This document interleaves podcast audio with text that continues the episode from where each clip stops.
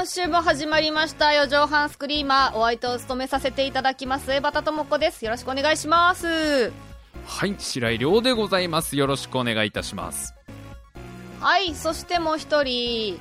AD 笠原です。よろしくお願いします。はい、はいよろしくお願いいたします。よろしくお願いいたします。はいね、はい。もう今コメントでも言ってくれておりますけども。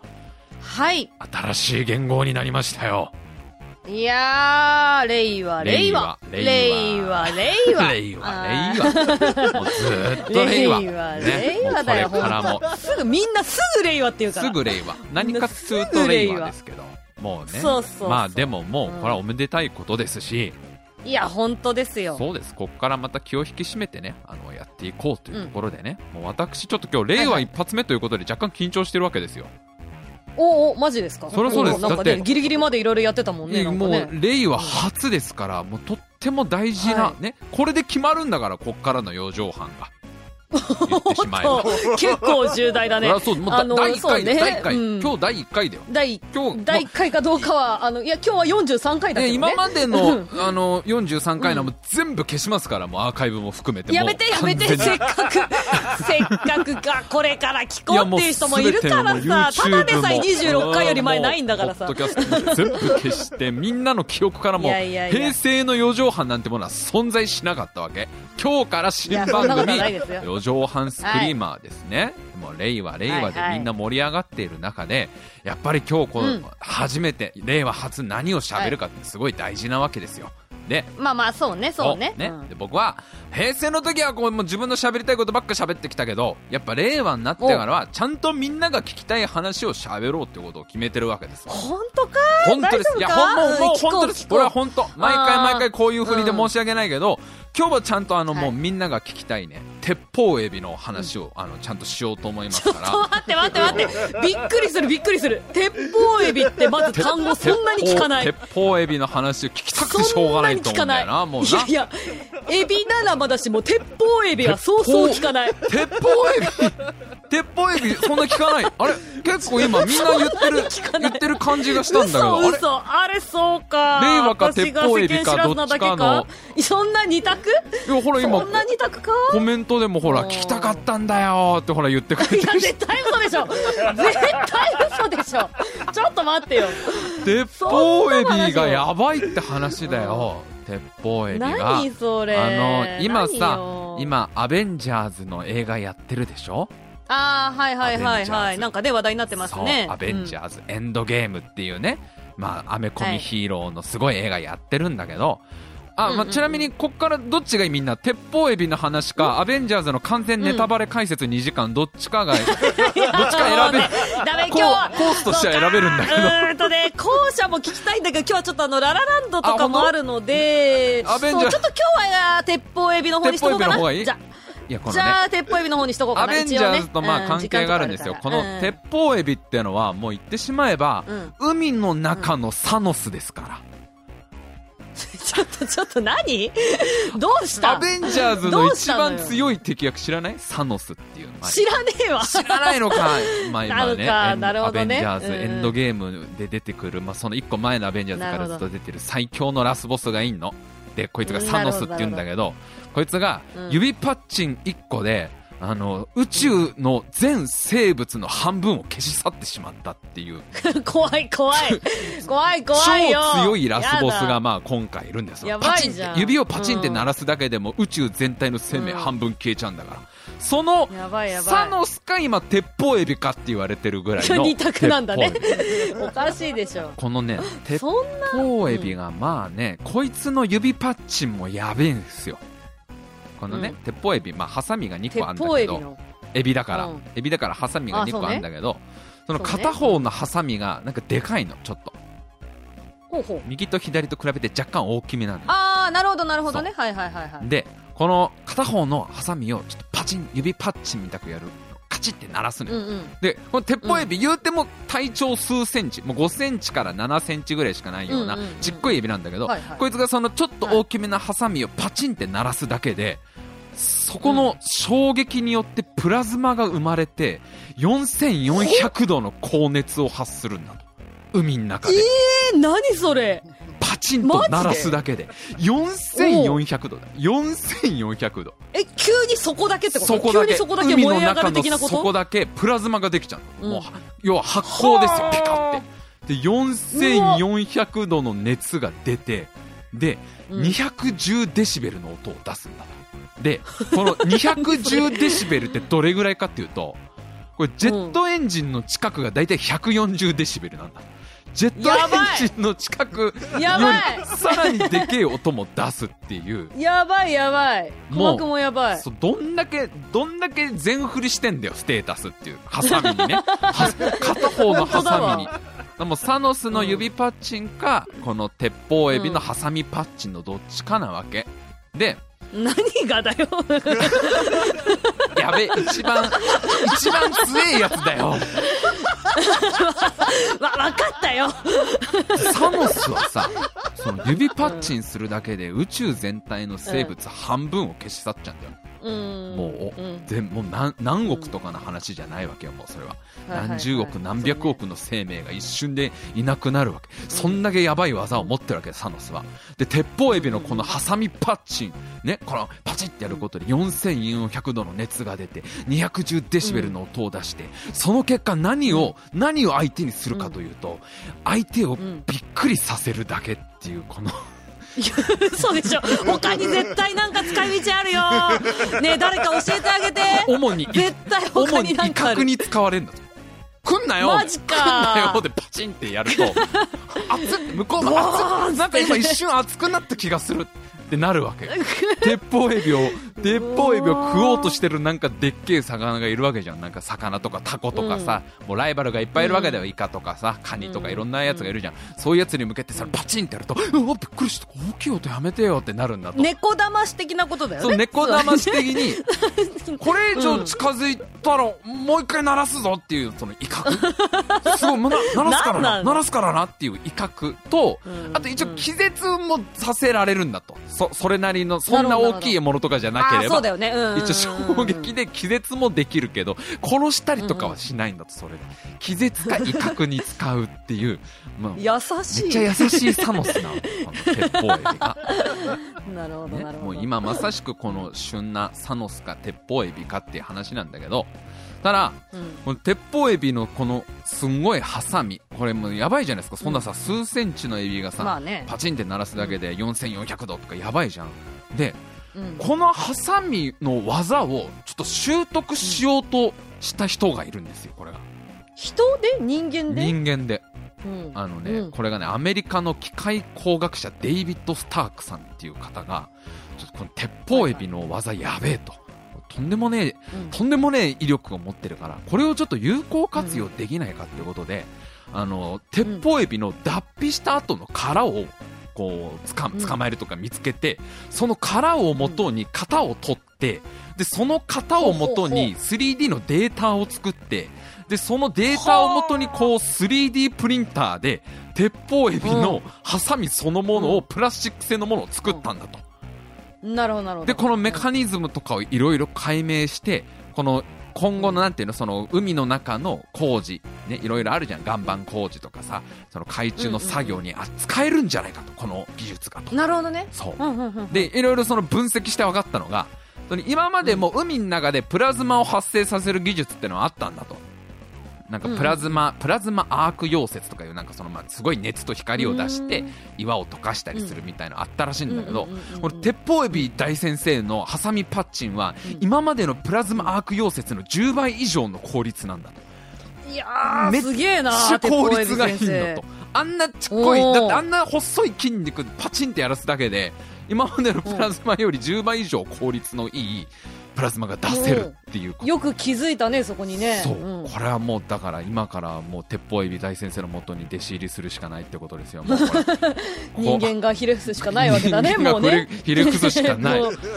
ねえもうよろしくお願いしますって。その力を僕らにもくださいっていう。その力をちょすごいな。だからまずは指の中であのチョキの形を作ってすごいスピードでそのチョキをこう閉じたり開いたり閉じたり開いたりするお稽古をしなきゃいけないんでこの後。人間たちが あと何年かかるんだよ。も なんかうスパークできんのにあと何年かかるの？その大型を大型化するのがちょっとむずいんだとああなるほどなるほど。そっかそっか。鉄砲エビ先生のサイズであれば 3D プリンターとかで作れるんだけど、それを実際まあうん工事とかで使う岩盤のその工事とかに使う用のサイズにするにはもうちょっと研究が必要なんですわみたいなこと言ってて。うんなるほどね。でうん。結構そのまあ大型化になっちゃうかもしれないんだけどそこはなんかロボットにすればいいだけだからロボットにしちゃえば、うんあの鉄砲エビのそのいらない筋肉とか全部そぎ落とせるのでなんかあのよりよりもうそこだけに特化した。効率的なものを作れますわみたいな感じのことを言っててすなんすげえな。そんなそんなところでまだ全然なんていうの？そんなさもうちょっとした海の中の小さい生き物でも全然俺らの技術が及ばないやつらとかいいんだなと思ってさ。いやー本当だな。本当にそれはちょっと今後もいろいろ出てきそうだよねなんかあの、ね。パソコンのファンってフクロウの羽からヒントもらってるとかね有名,、えー有名なやつだけど。そうなんだ。そう。俺俺昔あのレノボのパソコンをまあいろいろな事情ではいはいはいはい調べた時があったんだけど。あ、うん。音楽落ちた、うん。令和初の放送から喋りすぎて音楽が終わっちゃったけど。なるほどな。なまあまあいろいろね応用聞かせていってね今後またね発展していくんでしょうけど。どうなるやらって話ですわこっから先。はあ、そんな中ですよ、ちょはいっと白井さん。はい。私もちょっとね、あの、まあ、今もうね、SNS とかネットとかその人間のね、人知でいろんなことできるようになってるわけじゃない。いやもういろんなことまだにね、その、そうまあ、鉄砲エビに負けない、負けてる部分もあるけ鉄ど。砲エビなまあ大部分で負けてるよ、人間は。大部分で負けてるけれどもだってまず海の中で息できるんだぜ、鉄砲エビ。すごくね。そこか。それ言い出したら魚全般そうだわいやいや、俺、俺だって息継ぎめっちゃ下手だもん。全然俺、クロールの息継ぎ、すごい水いっぱい飲んじゃうもん。それに比べて鉄砲エビ先生は、余裕なんだから。体の作り方から違うからね、それはね。いや、じゃなくて全然さ、叶わないけど。はい。叶わないんだけれども、うん私ちょっとね、あの今日、本当に今日ちょっとちらっと見たニュースなので、ちょっと簡単に紹介したいものがありまして、はいここまで来たか SNS というのをちょっとね、うん見たのがありまして、はい皆さん知ってるかどうかわからないんですけど、はい Facebook っていう SNS があるんですよ。いや、結構もうね、日本だとちょっとあんまり、あれかな、知ってる人少ないかもしれないけど、いや、ちょっと聞いたことない。アメリカとかでは結構ね、いろんな人がやってる、もうみんなやってる、そう、Facebook っていうあの、 mixi の仲間みたいな感じ。 mixi わかる？うん mixi の友達みたいな感じの SNS。青い四角うんに白い F って入ってるアイコンのやつは全然違うサービスの、ああれれは全然違うもんね。あれかなあああれはれじゃないと思うんだけど。うんあれじゃない方の多分 Facebook ってやつかのな。Facebook。いや、あれだよ。大体みんなスマホに最初に入ってるよ、最初に、最初から入ってるやつな。入ってるでも、あんまもうみんな使使わなくなってきちゃってるやつでしょ？いやいや、まあまあまあまあ、アカウント持ってるけど、ちょっとあまり見てないという人も多いかもしれないんだけど、はいあのね、今、Facebook でね、私、これ知らなかったんですけど、最近、去年ぐらいに、うんあの、日本はね、ちょっとそんなに発達してないらしいんだけど、アメリカとかの方の、あの、Facebook には、出会い機能っていうのが今もう完全に搭載されてるらしくて、。怖いよ。いわゆるマッチングアプリと同じような機能が Facebook につくことで、うんあの、Facebook ってさ、あの、いわゆる実名で登録してくださいみたいなのあるじゃないですか。そうだね。まあ今、どれだけ実。名で登録してるかは、そうそうわかんないけど、うんで、リアルの友達と繋がったりしてるじゃない、うんで、その、マッチングアプリとして使うのに、うん。例えば、友達の友達がうん。マッチングに合いそうみたいなのをうん。知らせてくれる機能とかが、うん。結構アメリカではすごい多様化されていて、うん。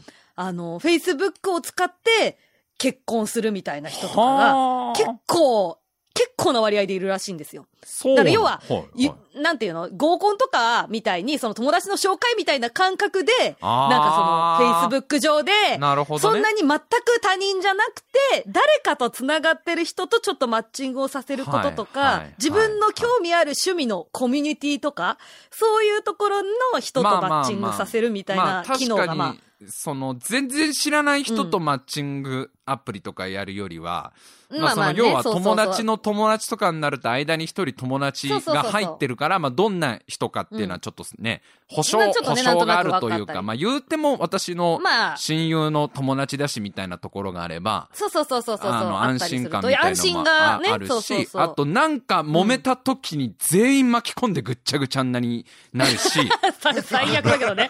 最悪ですけど。結果もう、その、元の友達も解除みたいな話にだ、3人全員がそれぞれフレンドやめろ、解消するうそれはみたいな。もう、それはもう、そういうドラマチックな、うマッチングとかドラマ。チックな要素も含んでるってと。ことだよね、それはね。あの、SNS 関係なく人としてダメだわ、それは。大火事に、大火事。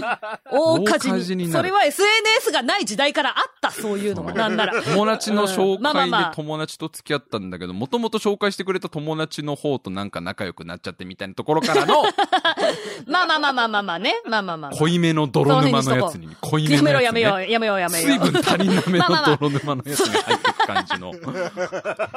あの、もう二度と Facebook 開きたくなくなるやつ、ね。もちろんでも、あの、ほとほとんどの方が幸せになっているということですよね、そうそうそうそうそう。いうこと。ら多分ね。はいはいあの、で、まあ、正直、あの、まあ、記事とかによると、日本はもうはい完全にその出会い系のアプリとかが今あるじゃないですか、いろんなところで。婚活アプリとか、ね。そっちの方が発達しすぎちゃってて、うん。日本ではそんなにその、この Facebook のやつっていうのは、まあ、あの、浸透してないらしいんですが、うん。ただ、今回ちょっと発表された、まだ追加されてないんだけど、今回追加される機能がちょっと一つ発表されまして、うん。そのマッチングに対してね。うん。あのね、これが、名前がね、 Secret Crush っていう名前の機能なんですけど、Secret Crush？Secret Crush っていう。ずいぶん物騒な名前だけど。あいやでもね、この、ただ、この crush っていうのは、あの、壊す方じゃなくて、はい好意っていう意味らしいのね、この crush ほっていうのは。あ、行為。ああ、なるほど。ラ、ライク的な意味ですか？そうそうそうそうそうそうそうそうそう。まあ、はライクかラブか、まあまあ、まあわからないですけど、ラまあ、行為を、そうという意味合いの。はいはいはい。そうそうそう。で、これがですね、すごいんですよ。Facebook 上で、はい。好意を寄せる相手を最大9人までリストに登録できるんですね、まず。で、これどういうことかっていうと、要は、恋人候補のリストを自分で作れるっていう機能が、あのーまあ、搭載されると。まだされてないけどね。今後でされると。これ、される予定今後されると。はいはい。そうそう。で、自分は、まあ、要は、あのー自分はあくまで、まあ、これ誰にもだから知られてないところでよ。マイリストね。ああ、の、だから誰にも知られてないじ状態で自見れるリストってことでしょ？そうそうそうそう。他の人からはリストとして見え、見れないけど、見れないけどってことだよね。そうそうそう。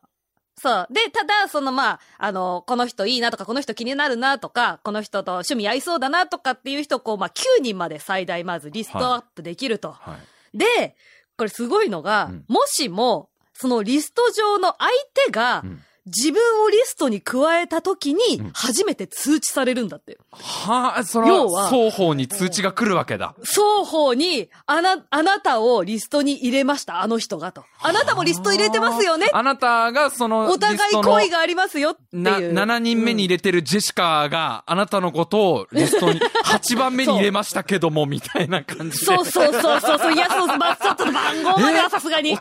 番号内まではさすがに同士で、だけど。内寄りのあり同士でお互いリストに入れましたみたいな。順番分かったら面白いけどね。まあだから、そう、そういう、まあ、機能がつくんですって。その瞬間になって初めて双方に要は、そう。両、まあ、両思いというか、お互い興味あるみたいですよ、みたいな通知がそうそうそうそうそうそうそう。で、初めて、そう、なんかさ、で、それもね、あのーなんだろう、その通知が出てない時点でも、うんあの、そのデデーティング機能っていうそのマッチング機能をオンにしてると、うんあの、誰かがあなたをセレクトクラッシュに追加しましたっていう通知だけが来たりするらしいの。それめっちゃ怖い？だから、だか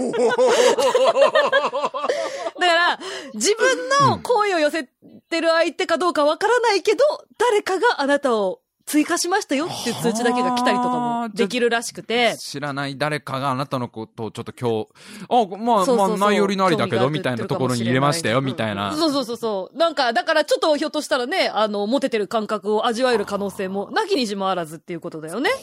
で、あの、ただ、これさ、うん。もう誰でも彼でも急に毎日日日替わりで入れてさ、なんか誰か当たればいいなみたいなことをやる人が多分出てきちゃうかそうだら、よね。リストは、そうそうそう、リストに登録した相手候補は、1日に1人しか入れ替えができませんみたいな微妙な、微妙なこの、あの、規制何？が。何そのバトルシステム？何その馬車システム？ドラクエの変な馬車システム？なんかそんな入れ替えに制限ありますみたいな。何どの、どの。どのカもうこれ以上乗せられ、ませんどのカードバトルのシステムもうこれ以上デッキに入れられませんみたいになるね1。そうそうそうそう何それ？もう1日1枚しかデッキの入れ替えできませんから。一枚しかデッキは入れ替えないんだ。そう。っていうのがあるらしくて。じゃあ超悩むわけじゃん。ひょっとしたそのら9人の。もうそうだよ。9人リストにもう、どのデッね、最強のデッキを作るためにさ。俺だってさ、だから あんまりだからその、超モテる子とかさ、ね、まあ人気者の人とかイケメンとか可愛い子ちゃんとか入れるとさ、それはもう両思い通知の可能性ぐんと低くなるわけじゃん。何もが何でも、そうだね。何が何でもマッチングしたい人は、その9人選ぶときに、もの、いろんな計算をするわけでしょ。ものすごい、何が何でもマッチングしたいと思ったらさ、その9枚だよ。選ぶカードはさ、これ相当ね、あの、いろんな、いろんなことを考えながら、可能性のある的なさ、自分の中の、可能性がある的などの方ところを探していく向わけでしょ。性の。、どの方向性で、もしもその一番最後に、まあ、あとこいつ入れとくかって入れたところでピコーンってなった時だよね。その、ああ、そうああ、そうっていう。ああ、そこ来る。向こうもそうかかもしんないじゃん。とりあえず、そうそうそうそうそう。とりあえずこいつ入れとくっていう、まあ、8人、なんか9人まで入れられるしそう、8人で固めたんだけど、1人1枠余ってっから、じゃあ1枠はもうないよりのないだけど、ないよりのないだけど、1枠ちょっと埋めとくか、埋めとくかみたいので入れた同士がうん、ピコーンってなって、うん。あなたたちは、もう、Facebook のもうザッカーバーグが降りてきて、君たちもう出った方がいいよみたいなことを言うわけじゃん。君たち、あの、Facebook 全社を上げて、もう、あの、レストラン予約したり、完全にシチュエーション作るから、うん。二人でちょっと一緒にご飯とか食べなよみたいなことをザッカーバーグが言ってくるわけじゃん。その時の、お互いのさ、ね。お互いのこういう、これはモ、チベーションだよね、これね。本当にこの、この人は絶対自分のことなんか振り向いてくれないけど、もう好きで好きでしょうがない人だからって、いね、入れた同士が繋がったら、それはもう運命の出会いいや、ですけど。それはもう素晴らしいよね。うん。超、超お互いなんかもうと、9人っていうのがまたね、微妙な数字だよね、9人って。。怖いよ、これ。だから、あ怖れだよ、もういだからそなんか。こまで来たかと。一歩間違えたらっていうか、0.2歩ぐらい間違えたら大炎上しそうな感じのものだよね、これね。なんかわかんないけど、この。まあ日本だと特にね、なんか危そうね。険な匂いがすごいするよね、このシステムね。その9すごいする人のリストを誰が入れたかとかを言っちゃったら、もうだって燃え盛るでしょ、このキャンプファイヤーは。いやー、だからもうネルトンだよ。ネルトンって言ってわかるかな、これ今の人。ネルトンってさっきコメントで言ってくれてた人がいたよ、ネルトン。ああ、本当にそうそうそう。いわゆるその、ね、伏せといて、誰が誰が好き同士っていうのを伏せといて、選んどいて、あの、もしもうまく繋がってたらちゃんと発表してあげるみたいな、なんかそういう企画みたいな。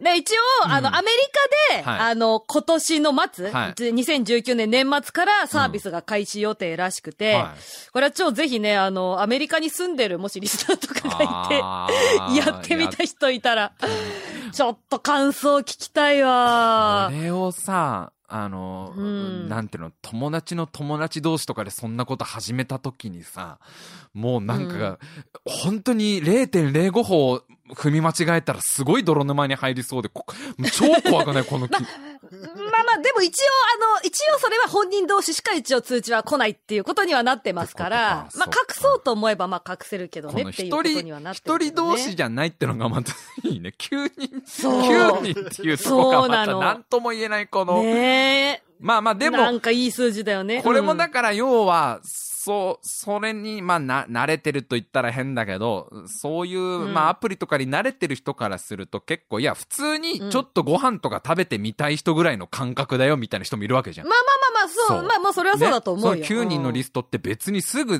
付き合いたいとかじゃなくて、ちょっとなんか、あの、うん話合いそうだから、一回ぐらいちょっとお茶したいな、みたいなテンションの人と、何か何でも付き合いたい9人選んだわ、みたいなテンションの人もいるわけじゃん。俺の、なんで9人もいいんだよ俺の中のベストナイン出ました、みたいなさ。そこの温度差が一致しない時もあるわけじゃん。このチームなら行きますそう、このチーム、このベストナイン来ました、これ、みたいな。うわー、ちょっとまあまあ、それは。ね、まあでもさね、今の出会い系だって、大体まあそういうようなもまあんだと思いますから、ね。今すごいフランクにね、出会い系は結構やる人多いってね、なんかニュースとかでも見たからうんすごい。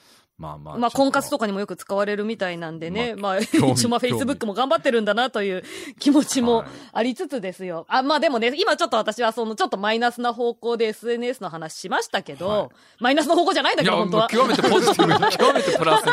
僕らがうがった見方をしてるせいで、この Facebook 様が提供している素晴らしい機能を、なんだか、なんだかちょっと怖い怖いって言ってるけど、それはもうお前らはどうせ Facebook や使ってないだろって言われちゃうから、ザッカーバそうなんだよ。本当そうお前らなんです。すいま使っ。てないじゃん、最近 Facebook って。はい。あんまり、すあんまりちゃんと見て、チラ見しかしてないです。すいません。はいでも、ちゃんと、ちゃんと、ちょっと私がね、最近あった、ちょっと、SNS でちゃんといい出会いをしたほう。話をしてもいいですか？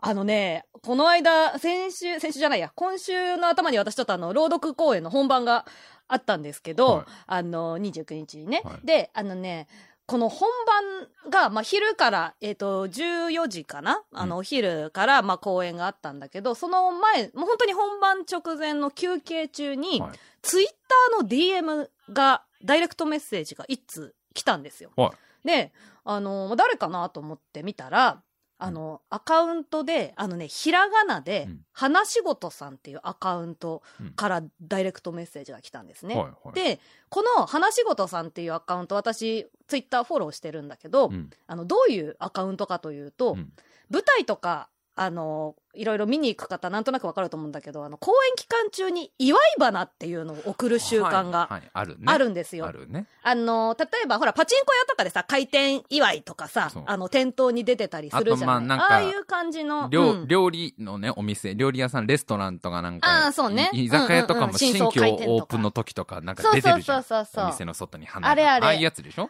ああいうの、そうそう、ああいうのを、まあ、最近だと、まあ、特に、あの、商業系の舞台とか、2.5次元とかだと、例えば、風船を使ったスタンド花とか、はいはい。すごいいろんな、あの、アレンジをしたアレンジ花を送るみたいな習慣があるんだあ、けど、で、まあ、それの、コメントですごいわかりやすいの来た。いいともっていう。いいとも。そう、いいとも。そう、いいともです。そういいともの後ろにあったやつ、誰々さんからお花来てますのやつ。ラジオ DJ 二人敗北ですよ。もういいとも以上のいい例えが全く出なかったから。そう、いいとものやつ。それです。いいとものやつ。それですよああいうのが、まあまあその、役者さん個人だったり、その劇団、公演やってる劇団さん宛てだったりとか、まあファンの方からだったりとか、まあそういうふうにお花が送られるっていう、まあ習慣があるんですけど、はいこのお花を受け負ってるお花屋さんのアカウントなのね。うん、うん、うん。で、まあ、その、どの会場、最近だともう本当にね、あの、どの、今日はどの会場の誰宛てのお花をこんな風にアレンジしましたみたいなのを、うんもうその公式のツイッターが、まあ写真を撮って、今日はこの、ここの役者さん宛てに、こういうアレンジをしはいて送りましたっていう写真を毎日上げてるアカウントさんなんですね。うんで、まあそこから、まあで、そこのアカウントのアレンジ花がすごい面白くて、うん結構その役者さんだったりとか、その公演にちなんだアレンジの仕方だったりとか、その、なんだろう、例えば公演が SF ものだったら、ちょっと紫と青のお花で、なんかちょっと SF っぽくしました、みたいな。あ色、色とかもちょっと合わせてくれるんだ。そうそうそうそうそう、合わせてくれたりする。サスペンスの時はもう真っ赤なあの、もう。真っ黒の真紅の、真紅のバラみたいな。やってっかもしんないな。色もやってくれるかかももしんない。それぐらい粋なこともやってくれるかもしれないわかもしれない。まあそういう、まあ、あの、話し事さんっていう、まあアカウントがあるんですけど、うんそこか、そこの話し事さんからダイレクトメッセージが来てて。うんで、なんだろうと思ったら、まあ本番前にし突然失礼しますと。うんで、本日の公演、勝手ながら、出演者のお二人宛てに花束を送らせていただきましたっていうメールが来てたの。え？その、で、その、その会会社というかアカウントからそう。うん。で、ご迷惑になるといけないと思い DM を失礼します、みたいな。で、うん。また、本日、うちの話し事の演劇部という企画の中から、一人メンバーが感激に行かせていただきますっていうメッセージが来てたんですよ。うん。で、要は、公式の中の人が、急に突然お花を送ってきたの。はあ。っていうことなんですよそんなのああるんだね、そう。でだから、いや、そんなことあるのって思って、そ私も。んなことあるのだでよね。そんなことあるのって思って、で、なんかその、まあ、結局あの、まあ、それが本番直前だったんで、本番公演終わってから私はちゃんと確認したんですけど、うんその、まあまあこれがね、でかい花束で、うんあの、もう本当に多分普通に買ったら4、5千円以上はするんじゃないかぐらいの、はあまあまあ立派なお花を私とその一緒に共演した共演者の人と二人分別々に送ってくださって。うん。で、あのーしかもこれすごい私感動したんですけど、私のお花はルパンカラーをイメージしましたって。言って、赤と青の、あの、要はルパンのジャケットの色のイメージでお花を取り揃えて作ってくれてて、それはだってさで、その公式アカウントの中の人は別にエバタさんと知り合いとかじゃないわけでしょ？じゃないの。だからお互いただ相互フォローしてたっていう相互フォロだけなの、ね。ーしてたってだけで、エバタさんが完全なルパン中毒って、もう禁断症状出まくりの、もうやめられない、やめられないでおなじみの、エバタさんやめられない。止まらないの。もうルパンの摂取を止めたら最後みたいなことになってるみたいなことをねってのを、そうそう。全部知ってな把。握してそうそう。ルパンからのわざわざ把握して本送ってくれてんだ。いや、送ってきてくれて。で、私の一緒にこの間共演した、あの、影山さんっていう方は、うんあの、そのお芝居やりながら日本酒のお店の経営をしてらっしゃる、はいあの、店長さんなんですね、はいお店を。で、その、あの、影山さん宛てには、マムやユリなどの和歌要は、日本のお花を使った花束を別に同じぐらいの大きさのものを送ってくれたわけですよ。はい、はい、はい。で、もう要はその人のイメージカラーとか、なんか、後から聞いた話だと、うん。その役者さんの過去の出演者作にまつわるお花だったりとか、はあ、ちゃんとじゃあ、そうか、リサーチして、そうリサーチしてその人宛てのの、そう、まあもちろんそのファンの人から指定してもらったりっていうのもあるらしいんだけど、でも、その、今回は本当に完全にリサーチだけで、もう直で送ってきて、うん。だから、白井くんだったら例えばだよ、うん。もしも、オリジナルのモデリングの岩井ガンダムとか送ってますみたいなアカウントがあるとするじゃん。なんか急にどうしたよ。わかんないけど例え、例え。エバタさんはなんいや、なんかだ？わかりやすいかなとエ思ってバタ。さんはなんだ？俺のことを小学校2年生ぐらいだと思ってるのか？その岩え、井、でも岩さ、もしさ、ンダムを。岩井、なんかなんだ？岩井ガンダム送ってますみたいなアカウントあったら、ちょっと面白いなってそ思うじゃん。したらもちろんバーザム送ってもらえよ。それはもうバーザム。チターンズの、でチターンズの量産型モビルスーツバーザム送ってきたら、なかなかこれ礼儀のわかる男が、やつがやってるなと。なかなか、うん。いや、だからそれを、わかる、わかるやつがやってってるじゃないか。粋なやつがやってるね、なんか。バーザム送ってくるかい、ここで、みたいな。あの、最近の若い子だからどうせなんかガンダムシードのなんたらとかね。まあ、あの、ガンダム00のなんたら、いいよ、その、まあ好きなのはいいんだけど、私みたいなおじさんにね、シードとか送られちゃった。バーザムまあまあねわかんないからちょっと待って、これバーザムだよ。つおいこれなんて会社だっけ？つ もうだってそれをさ、全然この子分かってるねさたまたま、たまたまフォローしてたアカウントからさ、そのば、よくわかんないけど、バーザムが送られてきたらさ、白井様のことですので、つって。ガンダムイコール宇宙世紀かと思いまして、みたいな。ささらにやはり量産機かなと思いまして、ここはやはりバーザムという。そうもし失礼だし、失礼でしたら大変申し訳ございません。いやいや、君なかなか仕事のできる子じゃないか。そしたらもちろん、んもちろん笠原くんに俺がなんか花出すときももうそこに頼むよ、もう完全に。頼むじゃん。でしょ？いや、だから私も。それをさ、私さ、知って、そのルパンカラーっていうのを知って、もう、もうとりあえず DM 返してさ、うんいやもうルパンカラーということを知って感動しました。ありがとうございます。みたいな。もう心遣いすごい感謝します。みたいなことを送ったら、それはそれはいつも語られていたのでって帰ってきて、あれ？何それ？枯れてんじゃねえの？枯れてる？どっちだこれ？あれ？どこ、どれをどの情報が漏れてるこれ？私。、あれ？そんな、あれ？いや、まツイッター、あれ？ツイッターだけ？あれ？どれだ？どこが漏れてるこれ？やばい、どこ水漏れしてる？どれ水漏れしてる？ここ。これ、エバタさんの脳はどっから脳み、脳汁が漏れてんだ、エバタさんのこの、ルパン汁が漏れてっけど、どっからから。漏れてたみたいですだ。どう、どうもね。でもそう、だからそういうさ、心遣いをされたらさ、もう次はここ使おうってなるいや、じゃん。なる。それで、はしかも、しかもさ、しかも、あの、お芝居を一人見に来てくれてんの、チケット買ってわざわざ。だから、もう、ね、営業努力というか、まあ、営業努力って言っちゃうと、ご本人はもうご本人っていうか、まあ、その話し事さんって多分何人かのグループみたいなんですけど、もうそのメンバーみんな演劇とかライブとかが好きで、もう見に行くのが好きなんですと。皆さんを応援したい心があるんですっていう方向で、もう講師混同してるだけなんですよ、みたいな言い方をされてて、はあ、素晴らしいからもう次は使おうって思って。いや、。これはだってもう、これでさ、来週の四畳半の放送に花を送られてきてさ、ね？で、うんちゃんとあの、花がちゃんと鉄砲エビの脱皮した殻で作られてたらさ、こ、いや、これはもうよくできたチームだよ。これはなかなかないよ、こんなことしてくれる人たちって。なんだろう、この、なんか薄い殻みたいなやつ。鉄砲エビの殻で作らせていただきました。これはやもう、もう今後ちょっともうごひいきさせてもらうよって話になるもんね、それはね。いやいやいやいや、本当にね、これはちょっと、いや、本当にちょっと感動しちゃってちょっと、エバタさんもう一回ちょっと、うんな、アカウントの名前言っといた方がいいあよ、これ。アカウントはですね、あの、花仕事さんって、ひらがなで花仕事さんで検索いただくと、多分もう毎日いろんな祝い花あげてるんでどんだけ個性的なものがあるかもぜひ皆さん見ていただいたらと思いますけどね。だからまあ、どっちかだな。鉄砲エビの殻かあの、バーザムの色のバラ。ババーザムの色のバラ。つまり青いバラですけど、青いバラを送ってくるかのどっちかだと思うんだな。そんな、そんな、いやね、まあまあ、そう、さっき今コメントでありましたけどね、全国の営業マンが見習わねばならないレベルだなっていう。これはなかなか、ねなかなかだし、人の心を。いや、すごい経験をさせていただきました、本当に。っていう意味で言えば。だからあれじゃないかな、四畳半スクリーマーもやっぱりどんどん音源を送りつける的なことやった方がいいんじゃないかな。うんな、迷惑だよそんな急にエビの殻の話してさ。誰か一人リスナーを半年ぐらいかけてリサーチして、もうその人のツイッターアカウントとか も3人でずーっと見て、なんか、き君のこのあった半年間の出来事を全部ネタにしたよみたいのを、怖いよ。72時間ぐらいの放送急にメールで送りつけてきて。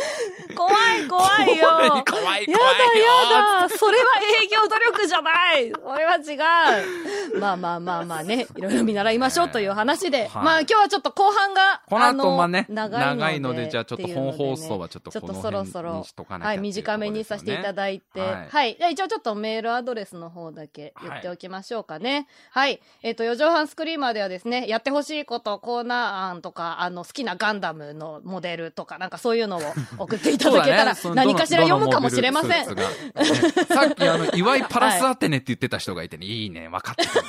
パラスアテネかい。やるねって。仕事ができる子だね、この子はってなるよ。パラスアテネだってさ、こいや、参ったな。誰だよ。わかんねえよ。まあそういうメールもね、よかったら送ってください。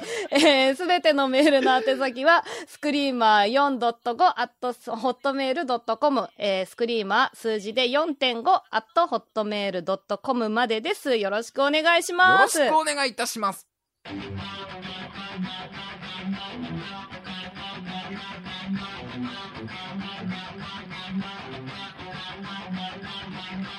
ベイビー今夜だけはい、ごめん、ちょっと今私、メールアドレスと一緒に言い忘れちゃったんですけど、あの、はい。トークテーマもね、募集してますからね。トークテーマもぜひ、はい今日はちょっとあのこの後うん。はい。この後ちょっとね、ララランドの話をいっぱいしますので、えー今日はですね、後半は映像じゃなくて、このままラジオの画面で、えーお送りします。はいえー白井亮がはいはいララランドを完全ネタバレで感想を喋りまくるというだけの放はいはいはい送となっております。えーこのま、はい。この後ちょっと5分ぐらいいつも通り休憩もらって、そこからですね、はい。えーララランドベラベラ喋ろう会が始まりますんでね、ちょっとみんなもあのコはいメントで感想とかね、あの送っといてくれたらちょっと紹介なんかさせていただきますので、はい。はい。で、アーカイブの方はここまでということで、ここまでではいい。まあ。令和もちょっっとね、我々頑張っていきますので、あの、今、我々と令和をかけた？おーい、バットさんなんでそんな、なんでそんな、全く無意識無意識でやってたのに、あエバトさんが火つけちゃったせいで、もう今豪華ですけど、地獄の豪華に焼かれることになったけど、今なんか、今、我々はって言ったって思って、今一瞬、あれ？俺の。そんな言いよく、あの、エバトさん、あの、ほら、あの、ヒップ、ヒップマイとかを聞きすぎてるせいで、何でもインフム的なことに。最近すごいね、インを踏むとすぐ反応するから、私。やばい怖い。怖いよ怖いよ本当に。怖い怖い。というわけで、はいはい、本放送はこれ、ここまででございます。はいぜひ皆さん、ここの後もね、最後まで聞いてください。はい、それでは今夜も最後までお聞きくださいまして、ありがとうございました。